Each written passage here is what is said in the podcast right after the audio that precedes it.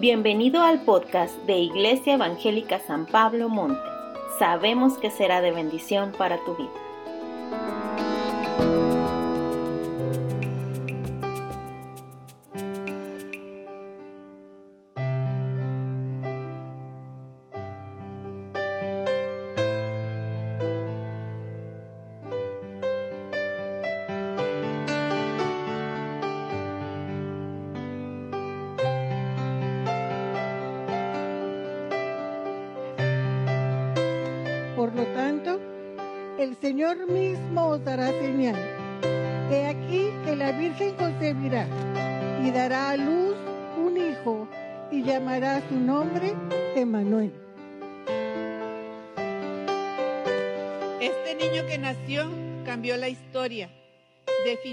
Destino y nos rescató de una condenación eterna.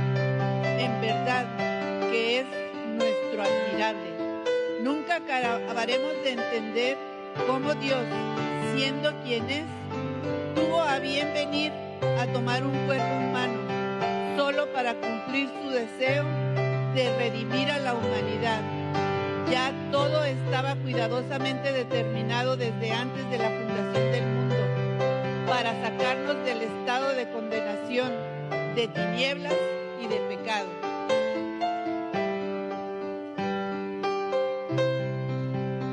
Por lo tanto, hoy hermanos, hoy prendemos la vela de la esperanza. Un aplauso para nuestro Dios, que nunca muera la esperanza, porque en Él siempre, siempre vamos a estar vivos.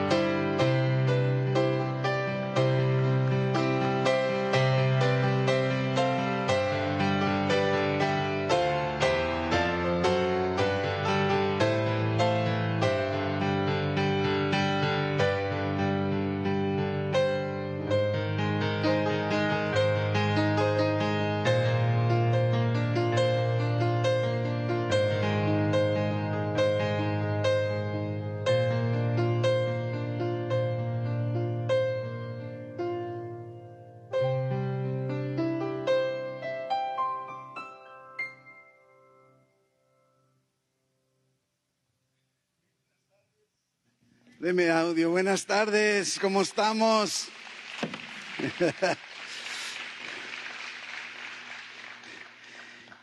Fíjese que no sé cuál ha sido la experiencia en la vida de ustedes,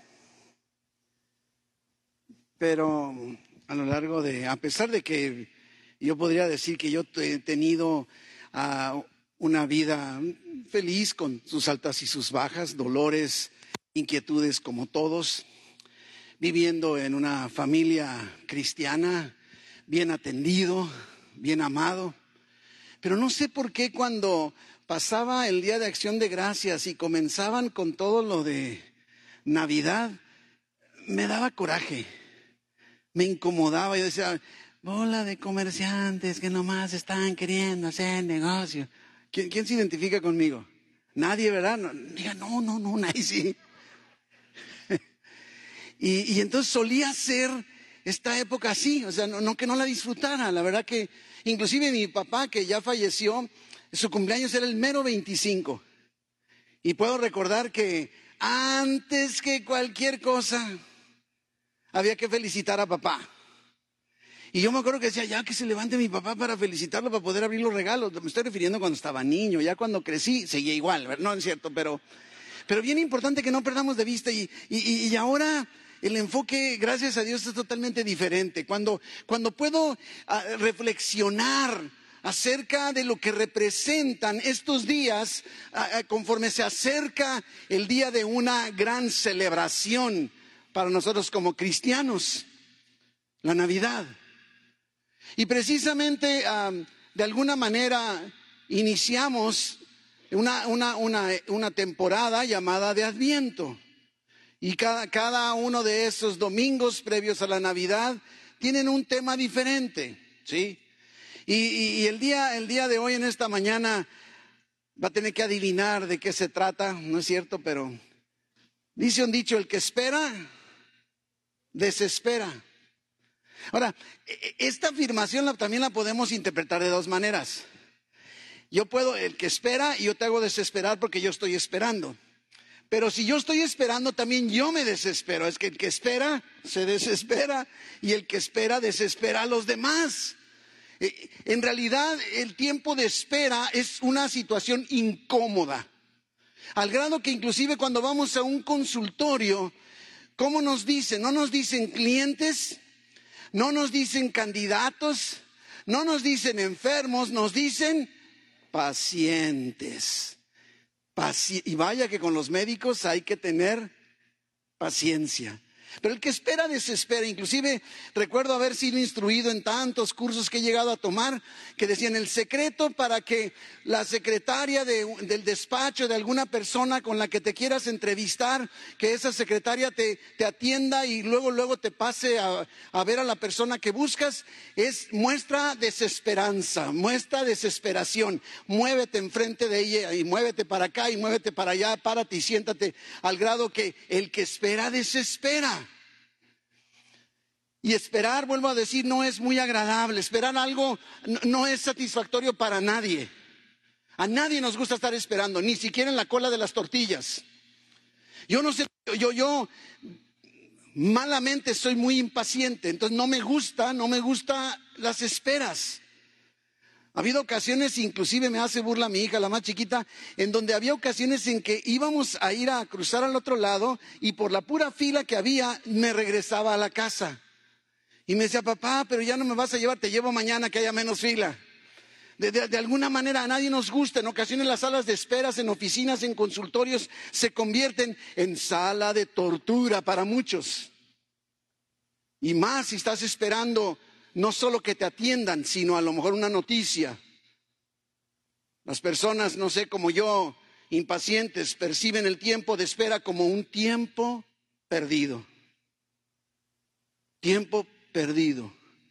Y esta creencia de que esperar es un tiempo perdido puede percibir el concepto de la esperanza como algo negativo y no muy deseado.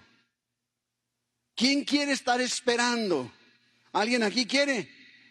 A menos que sea una esposa que ya quiere tener bebé y dice, yo ya quiero estar esperando bebé, ¿verdad? Pero de ahí en fuera nadie nos agrada, ¿verdad?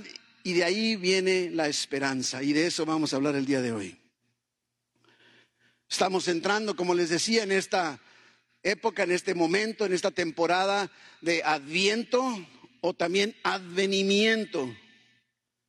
Este tiempo de adviento es parte de nuestra liturgia, la liturgia de la iglesia. Y significa, viene del latín, y significa llegada, venida.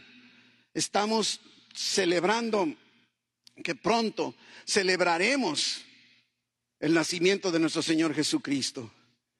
El Adviento es un tiempo justo antes de la Navidad, cuatro domingos antes de la Navidad, por cierto, en donde precisamente aprovechamos para bajar la velocidad. Son tiempos difíciles en todo el sentido de la palabra, pero los comercios y las ventas nos agitan todavía más. Y a lo mejor, aunque creo que ha disminuido mucho ahora con todo lo de las redes, pero de alguna manera creo que nos, deparan en estas fiestas, como en cada año, momentos atareados, a lo mejor preocupados. ¿Vamos a cenar en casa de tus papás o en los de los míos? Oye, quiere decir que en la cena va a estar el fulanito. Y luego, ¿qué quieren ustedes? Unos quieren tamales, otros quieren pozole, otros quieren pavo y otros quieren pierna y ya les dio hambre. Y empieza la preocupación, parece tontería, porque al final de cuentas que sea el menú, aunque sea con frijoles, ¿qué importa? Pero la verdad es que empieza a generar presión, presión sobre nosotros. Y este, este, este tiempo de adviento busca que bajemos la velocidad. Y yo quiero invitarles a que independientemente de todo el concepto que ustedes tengan, que precisamente eso hagan empezando ahorita. Bajen el ritmo, bajen la velocidad. Reflexionen sobre lo que significa el nacimiento de Jesucristo. Que eso es precisamente la esencia de toda nuestra fe. Y estos cuatro domingos de Adviento, cada uno de esos domingos tiene un tema diferente. Y el día de hoy, el tema, como ya lo dije, es la esperanza. La esperanza. Y nuestro pasaje, como lo estuvieron viendo, se encuentra en Isaías capítulo 7, versículo 14. 7, 14. Y dice, por tanto, ese por tanto significa que hay algo antes. ¿Verdad? Todo esto pasó por tanto, y ahorita vamos a ver qué fue lo que pasó que provoca que el, el profeta diga por tanto. El Señor mismo, wow, no va a enviar un ángel. El Señor mismo nos dará una señal. Dos puntos, ahí va la señal. De aquí que la Virgen concebirá y dará a luz un hijo. una Virgen concibiendo y dando a luz, cuéntame una de vaqueros. Por eso es señal. Si fuera que dijera, y aquí una mujer va a quedar embarazada y tendrá un bebé, dirías, pues, ¿y eso qué? Pero cuando leemos, nos, detectamos que la palabra que Cristo, Dios está lanzando es que una virgen es la que va a dar a luz. Y luego la instrucción, y llamará su nombre Emmanuel. Y ahorita nos decía nuestro hermano, ahorita que estaba con la comunión, Emmanuel significa Dios con nosotros. Dios con nosotros. ¿Por qué no dices ahorita Dios conmigo? Dilo, dilo, Dios conmigo. Emmanuel, Dios conmigo. ¿Lo crees? ¿Lo crees? ¿Lo crees? Es bien importante, platicábamos ahorita, ah, porque déjeme decirle que ahora en lugar de un guardaespaldas, ahora traigo dos guardaespaldas de allá de playas, ¿verdad? A ver si no van a después decidir venirse para, para Monte, ¿no? Pero aquí está mi hermano James y mi hermano Manuel, que me dicen todos los demás que dicen, no, de guardaespaldas no lo traiga porque no, no hace su labor. Pero bueno. Pero veníamos platicando y precisamente cómo nos dice eh, el Evangelio de Mateo en el capítulo 28, versículo 20, que Cristo promete estar con nosotros todos los días hasta el fin del mundo. Emanuel, Dios conmigo, Dios con nosotros. Es una promesa, no está en el aire. Es una promesa, está basado en palabras de Dios.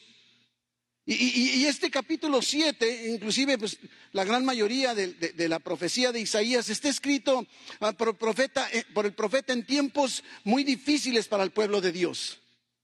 No, no la estaban pasando bien a pesar de ser el pueblo de Dios. Esto es tan importante que no perdamos de vista. El pueblo de Dios tenía el respaldo, el favor de Dios hacia ellos y de todas maneras estaban pasando por circunstancias difíciles, al igual que tú y yo tenemos a Dios de nuestro lado. Y podemos estar experimentando circunstancias difíciles, pero la esperanza nos lleva a hacer una afirmación. En medio de mis circunstancias, Dios, tú te tramas algo en mi vida. Y en medio de lo que tú experimentando en esta tarde, en este día, Dios se trae algo entre manos para bendecirte a la larga, aunque todavía no lo puedas ver. Tenemos que creer esta realidad. Esto es lo que produce la esperanza. Y si nos vamos al versículo 1, Isaías 7.1, vamos viendo, dice, aconteció en los días de Acaz, el hijo de Jotam, el hijo de Usías, al final de cuentas, en los días de este hombre Acaz, que era el rey de Judá. Y luego nos dice que Resín, rey de Siria, peca, aunque no pecara, hijo de Remalías, el rey de Israel subieron contra Jerusalén para combatirla. Acaz, el rey de Judá, está experimentando una amenaza de parte de varios ejércitos.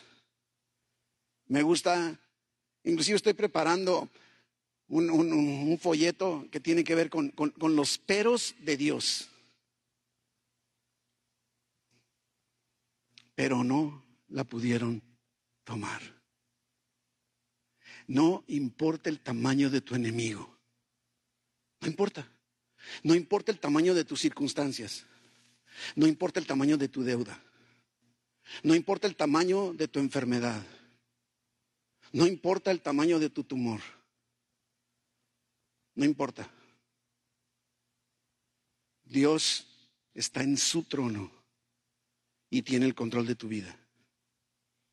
No podrá dominarte el enemigo. Tomemos esto como promesa, está escrito.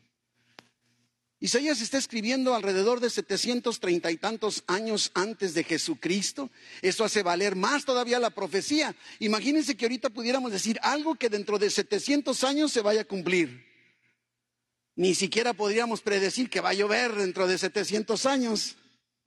Y aquí está Dios lanzando una palabra profética que se va a cumplir 700 años después. Encontramos el pueblo de Dios que después de Salomón, el reino se dividió en dos reinos, el del norte y el del sur. El del norte es identificado desde la división, por eso es importante conocer un poco la historia porque podremos comprender en, Reyes y en Crónicas el por qué habla de rey de Judá y rey de Israel, porque está hablando de dos reinos, uno del norte y otro del sur.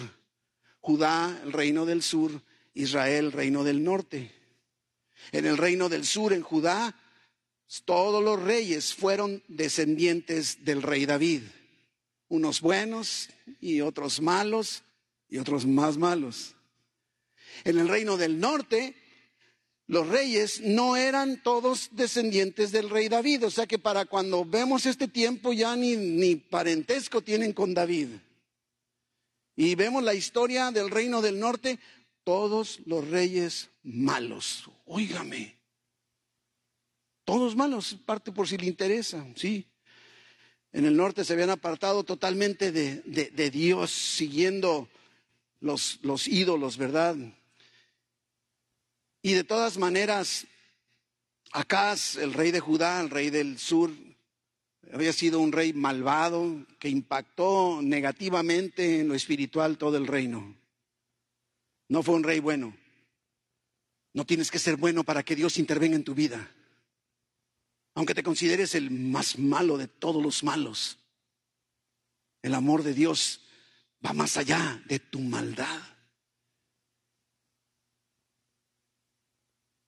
Isaías entonces viene a dar esta profecía en un momento que ninguno de los dos reinos estaba siendo fiel a Dios.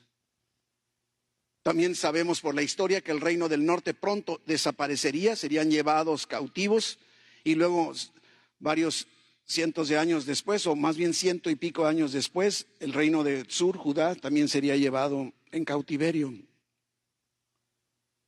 Pero en este momento, el imperio de los asirios, con su capital en la famosísima Nínive, estaba a punto, a punto de conquistar Siria, y ambos, ambos asirios como sirios eran una amenaza para el reino de Dios, tanto el norte como el sur. La situación era grave.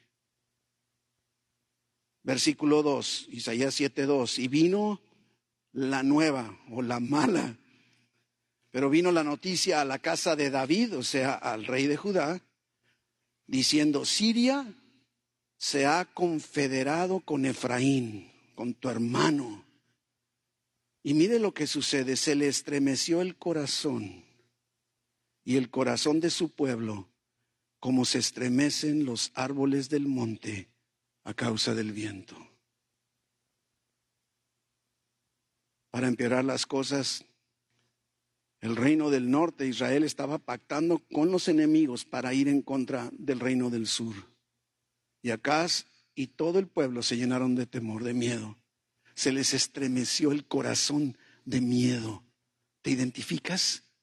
¿Has pasado momentos en donde verdaderamente sientes como que te sacuden el corazón, que, te estremeces, o como decimos que sudas frío? Yo creo que todos podríamos decir sí en algún momento. O inclusive pudiera ser, a lo mejor ahorita estás pasando por circunstancias difíciles que te estremecen. Y lo que también podemos empezar a ver es que Dios interviene. Dios interviene, versículo 3. entonces. Todas las circunstancias están horribles, hay una amenaza, están llenos de miedo y tienen razón de tener miedo. Tres naciones vienen en contra de ellos, no es para menos. Y entonces dijo Jehová a Isaías, sal ahora al encuentro de Acaz. Llévate a tu hijo contigo. Y me llama la atención que Dios sabía el lugar exacto en donde Acaz estaba. Fíjate qué, increíble. Pues, pues ve y búscalo, a ver dónde anda, quién sabe, ya, ya lo perdí de vista, no sé, me distraje por acá poniendo las estrellas y no vi para dónde se me fue. No dice, ¿sabes qué? Ve al extremo del acueducto, del estanque de arriba, en el camino de la heredad del lavador. Híjole. Google Maps. Bueno, y si eres de, la, de la, Apple, iMac, no, hay My Maps, ¿no? Para que no digan que hago comercial. Y dile, guarda y repósate. No temas, ni se turbe tu corazón. Ahora, observa cómo ve Dios a tus enemigos. Tus circunstancias son tus enemigos. A causa de estos dos cabos de tizón que humean ni calientan.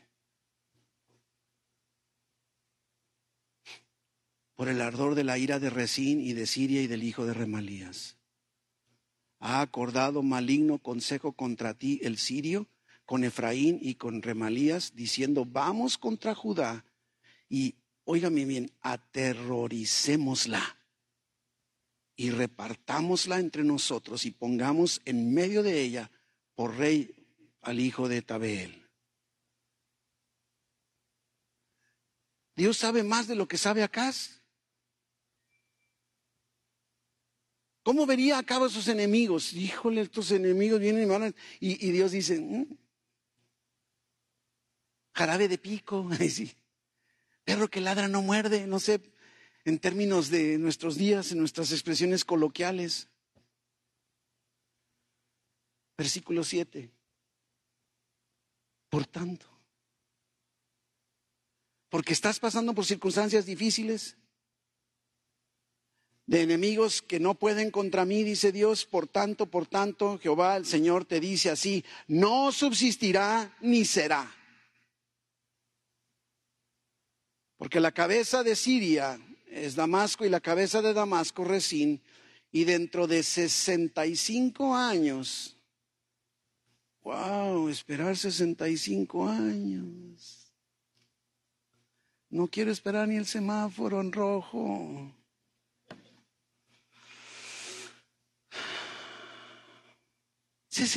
¿Quién puede saber lo que va a pasar en 65 años? Dios. Dios. Efraín será quebrantado hasta dejar de ser pueblo. ¡Wow! Tus enemigos no serán más. Aunque parezca que se está tardando, tú y yo tenemos esperanza en la palabra de Dios que está en la Biblia. Lo ha hablado y lo va a cumplir. ¿Y qué creen que pasó en 65 años? Lo que dijo Dios. Desapareció el reino del norte, llevado cautivo por todas partes. Increíble. Sabemos bien que lo que Dios le dijo a Isaías se cumple y Judá no fue conquistada por Siria ni por los asirios y que sí, en 65 años el reino del norte acabó, acabó destruido por los asirios. Y lo sobresaliente aquí es que en medio de todo esto viene la promesa, la promesa de aquel que sería la solución final, definitiva a todo este conflicto. Y es justo aquí donde nos encontramos en el versículo central de esta semana. Por tanto, wow. Qué bonito por eso tener el contexto, ¿verdad? De lo que dice antes. Por tanto, el Señor mismo os dará señal He aquí que la Virgen concebirá y dará a luz un hijo y llamará su nombre Emanuel. En medio del caos en que vivían está la esperanza. En medio del caos en el que te encuentras viviendo el día de hoy hay esperanza. Hay esperanza. En medio de todo lo que estemos experimentando. Y así como Dios le dijo a Isaías que le dijera al rey Acaz, nos está diciendo a ti y a mí el día de hoy. Guarda y repósate. No temas ni se turbe tu corazón palabras de Dios para tu vida. Es increíble que cada vez que Dios o alguno de sus epifanías o alguno de sus ángeles se presentaba ante el ser humano, siempre decía, no temas, no temas, no temas, no temas, no temas. Somos seres humanos sujetos, expuestos, vulnerables al miedo.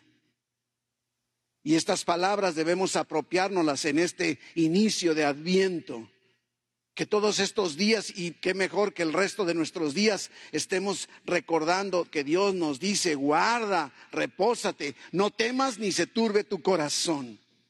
Y no son palabras nada más aisladas al aventón.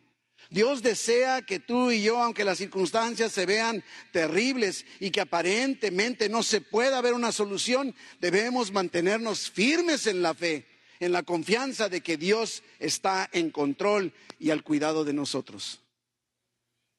Es lo que afirma la Biblia por todas partes. Tenemos la esperanza, la seguridad en que todo lo que Dios ha prometido y ofrecido se va a cumplir. Para muchos no tendremos 65 años de espacio para vivir. Otros a lo mejor sí, pero antes de esa fecha Dios intervendrá y mientras te está diciendo, guarda, cálmate, no te turbes, no te asustes, aquí estoy yo. Dios está en su trono. Dios está en su trono. Recordemos que la esperanza no es un simple anhelo. La esperanza es esperar en algo seguro. Y eso nos da confianza, nos da precisamente seguridad. Y vendrán tiempos difíciles, es, evidente, vendrá angustia, vendrá temor a nuestras vidas, pero en medio de todo eso, Dios está diciéndonos, yo estoy aquí y mi pueblo, tú eres mi pueblo, tú eres la iglesia, tú eres mi hijo, permanecerás. Nuestra fe no depende de las circunstancias. Tenemos que ser recordados de esto, ni de las amenazas de un mundo que nos rodea. Nuestra confianza descansa en Él. Salmo 46, los primeros tres versículos. Recuerdo cuando mis hijos chiquitos estaban y en la noche al acostarlos, sin decirle, escúchame ni memorízalo, les leía el Salmo 46, el Salmo 8, hasta que quedaban dormidos, los arrullaba re bien. Y el Salmo 46 era uno de ellos y cuando crecieron Oh, sorpresa, me di cuenta que se sabían todos esos salmos, se los saben de memoria. Dios es nuestro amparo y nuestra fortaleza. Nuestro pronto auxilio en las tribulaciones. Por tanto, no temeremos, aunque la tierra sea removida y se traspasen los montes al corazón del mar aunque bramen y se turben sus aguas y tiemblen los montes a causa de su braveza. Dios es mi amparo y fortaleza. Necesitamos comprender que las circunstancias son pasajeras, son terrenales, pero nosotros tenemos un Dios eterno, omnisciente, todopoderoso, que está en control de nuestra vida. Y por eso hemos de fortalecer nuestra fe y confianza en esa certeza, no en palabras de anímate, no te preocupes, no, tenemos un fundamento, esperamos en Él y en nadie más. Y Jesucristo nos enseña la Biblia que es una roca, roca sólida. Y nuestra fe está depositada, nuestra confianza está depositada en Él. Él es el fundamento de nuestra fe. La seguridad de que Dios es soberano. Él es nuestra esperanza y en Él está nuestra esperanza. El rey Acaz, lleno de temor, de miedo, teniendo una amenaza real de sus enemigos. Siria muy poderosa, con mucha facilidad destruiría el reino del sur. Pero Dios le dice totalmente otra cosa. No es el enfoque nuestro ni del mundo, es el enfoque de Dios. Y aunque pareciera que no nos esté escuchando o que no le importamos, la realidad es que jamás Dios te va a abandonar, no te va a descuidar. Él lo ha prometido y por eso le creemos. Esa es nuestra esperanza. Esa es nuestra esperanza. Y Dios, setecientos y pico años antes, dio una señal, una señal que nosotros ya vimos cumplida ahora hace más de dos mil años. ¡Wow! Se anticipó setecientos treinta y tantos años y se cumplió. ¿Acaso podremos dudar que lo que nos dice hoy no se cumpla? Tenemos la certeza de su palabra. Y en medio de todo esto, la señal era para asegurar al rey y al pueblo que estaban seguros, que se sujetaran a Dios y Él proveería lo necesario. Eso es lo que está. Él puede hacer milagros. Si puede hacer que una virgen conciba, podrá atender tu situación o le costará trabajo. Y por eso vemos en la Biblia una y otra vez, para Dios no hay nada imposible, no hay nada difícil inclusive. Tu situación, han comido para Él. por algo no, no, no te has sacado. A lo mejor tú te metiste solito en donde te encuentras. Dios no te está castigando, Dios no te está enviando un castigo. Solo Dios de alguna manera puede aprovechar donde te metiste para que aprendamos algo. Pero tarde o temprano la respuesta llega en el tiempo que es necesario y efectivo, ni antes ni después. Va a llegar. La promesa va a llegar. Uno se tardó 65 años y llegó, otras 700 años y llegó.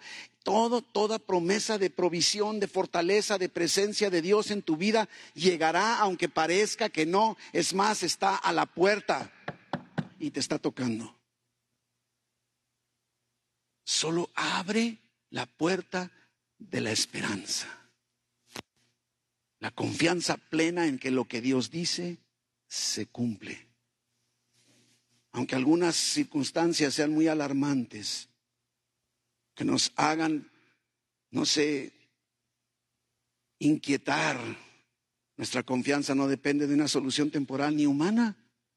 Yo prefiero la solución de Dios que la mía, yo no sé tú. Recuerdo estando reclamando con Dios una circunstancia que para mí parecía o yo sentía que era injusta. Y sentí, digo, no escuché la voz de Dios, pero Dios nos habla de una forma muy peculiar, ¿verdad? Sabemos cuándo es Dios. Y me acuerdo que me dijo, ¿lo resuelves tú o lo resuelvo yo? Si lo resuelves tú, ahí te dejo, a ver cómo le haces. No, dije, ¿sabes qué me hago para atrás? Resuélvelo tú. Al día siguiente la situación estaba resuelta. No quiere decir que así va a ser siempre, pero ¿qué quería Dios? Que yo soltara. Y Dios siempre va a tener un objetivo, el por cual no te libera de lo que estés experimentando hoy. Te ama entrañablemente, quiere lo mejor para ti y lo está realizando. Y mientras llega la respuesta, Dios te sustenta, Dios te protege, Dios te cubre con su gracia y con su misericordia para que puedas soportar. Ya te redimió, pagó la deuda, te perdonó, te justificó y ahora lo que está buscando es transformarnos para que estemos listos para pasar una eternidad con Él en su presencia. Nuestro Emanuel ya nació. Para ellos no, para nosotros ya. Ya resucitó y hoy está con nosotros, Emanuel. Y jamás nos abandonará. Él es nuestra esperanza. Aunque no te sientas así aunque no lo puedas ver, aunque no lo puedas comprender, Dios está siempre obrando en tu vida y por eso inclusive Pedro llama una esperanza viva. No es un deseo, es una esperanza viva. El, el, autor de la carta a los hebreos lo llama como el ancla segura y firme de nuestra alma. Esa es la esperanza, tenemos esperanza. Yo quiero que, que, repitas conmigo, decir, tengo esperanza en la palabra de Dios. Dilo, tengo esperanza en la palabra de Dios. Tenemos que caminar creyendo. La verdadera esperanza es como un ancla que nos permite continuar en medio de todo. Dice el apóstol Pablo en la carta a los Romanos 8:24, porque en esperanza fuimos salvos. Pero la esperanza que se ve, pues no es esperanza, ya la tengo. Porque lo que alguno ve, pues hay que esperarlo si ya lo tengo. Pero si esperamos, mira, mira, si esperamos lo que no vemos, con paciencia lo aguardamos. Híjole. Y en esta temporada de Adviento celebramos que la esperanza ya llegó y que Dios tiene algo entre manos en tu vida en esta época navideña.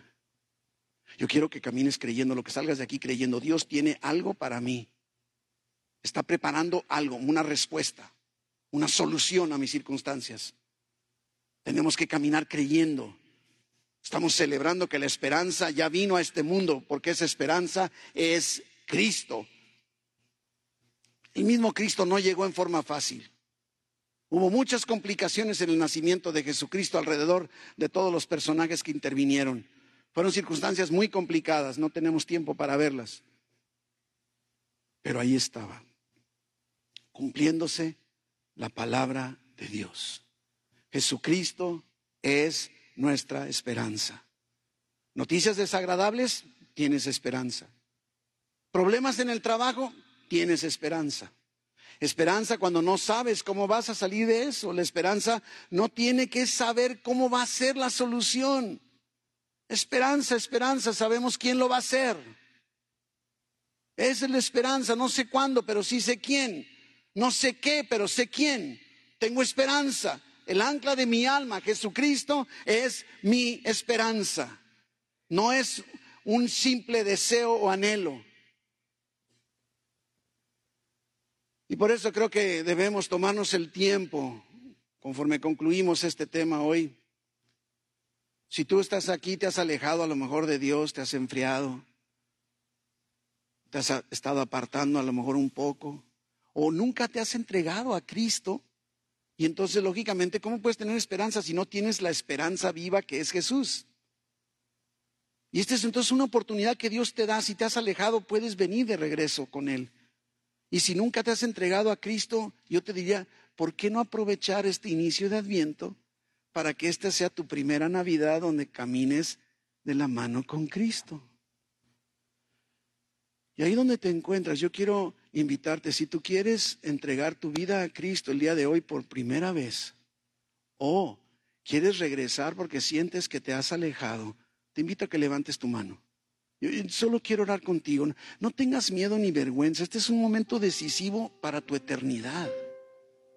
Que tú digas, yo, yo, quiero entregar mi vida a Cristo en esta tarde. O quiero regresar porque reconozco que me he enfriado, me he apartado y yo quiero vivir en esa esperanza que es Cristo. Solo levanta tu mano. ¿Está levantando su manita ya o está jugando? ¿Sí? Dios le bendiga, Dios le bendiga. Miren nomás qué lindas criaturitas hermosas, poniendo el ejemplo a los adultos. Dios te bendiga acá también. Este es un tiempo de oportunidad de Dios. Y ahí donde te encuentras, quiero que cierres tus ojos y nada más así, en una forma bien sincera, dile, Jesucristo, Dile, dile, dile, te entrego mi vida. Te entrego mi vida. Yo creo que tú moriste por mí en la cruz. Que Dios te resucitó al tercer día. Y que ahora estás tú sentado a la diestra del Todopoderoso, trayendo esperanza a mi vida. Te doy gracias porque al entregar mi vida a ti, me has dado la vida eterna y me has adoptado como un hijo tuyo. Gracias Dios por la salvación que hoy me has dado. En el nombre de Jesús. Amén. Denle un fuerte aplauso a aquellos que recibieron a Cristo.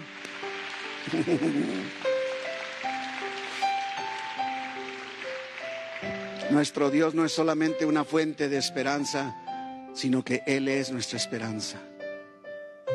Romanos 15:13 precisamente dice, el Dios de esperanza os llene de todo gozo y paz en el creer.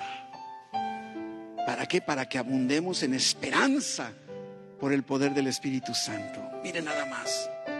No nos ha dejado solos ni siquiera para que vivamos desesperanzados. La verdadera esperanza está personificada en Jesucristo.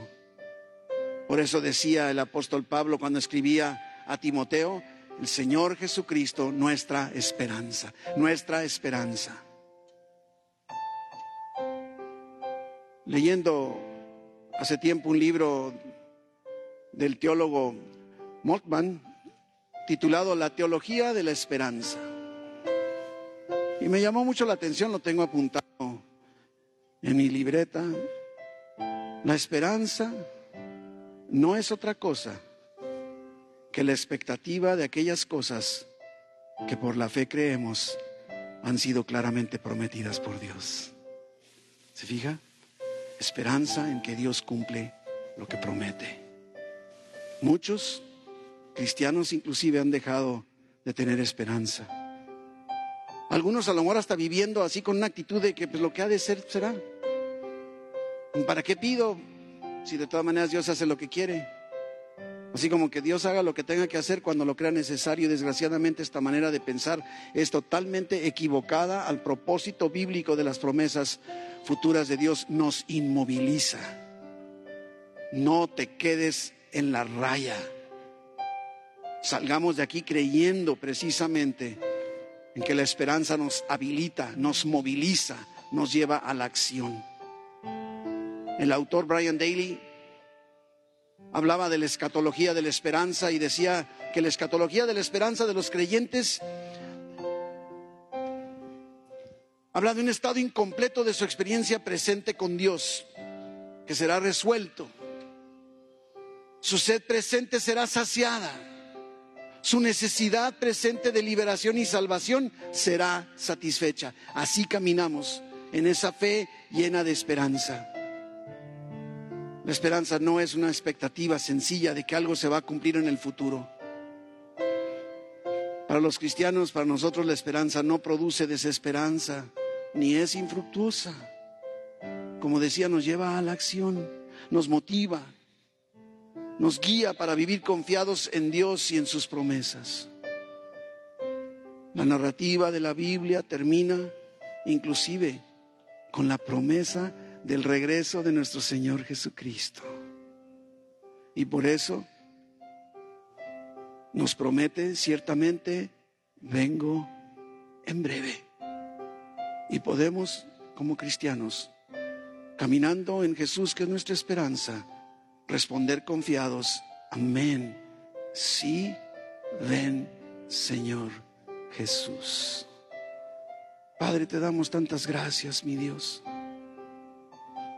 porque tú eres nuestra esperanza. Espíritu Santo, ven sobre tu pueblo en esta tarde, Señor, haciendo realidad en sus corazones lo que es realidad en tu corazón.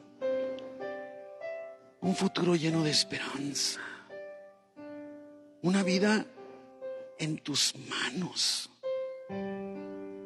amados, protegidos, resguardados por ti, Señor, habilitados para levantar la frente en alto, sabiéndose incluidos en tus promesas, habilitados por la esperanza que es Jesucristo. Bendíceles, prospérales, Señor, si hay enfermedad, hace rato orábamos, pero también, Señor, si hay un enfermo en este, entre tu pueblo, trae sanidad, Señor trae sanidad. Situaciones económicas difíciles, Padre, prospera abundantemente, más allá de lo que podamos comprender, entender. Una abundancia económica de tal forma que puedan bendecir a los demás. Guárdales, protégeles, guíales en todo, Señor. Prospera su camino. En el nombre de Jesús. Amén. Amén. Amén.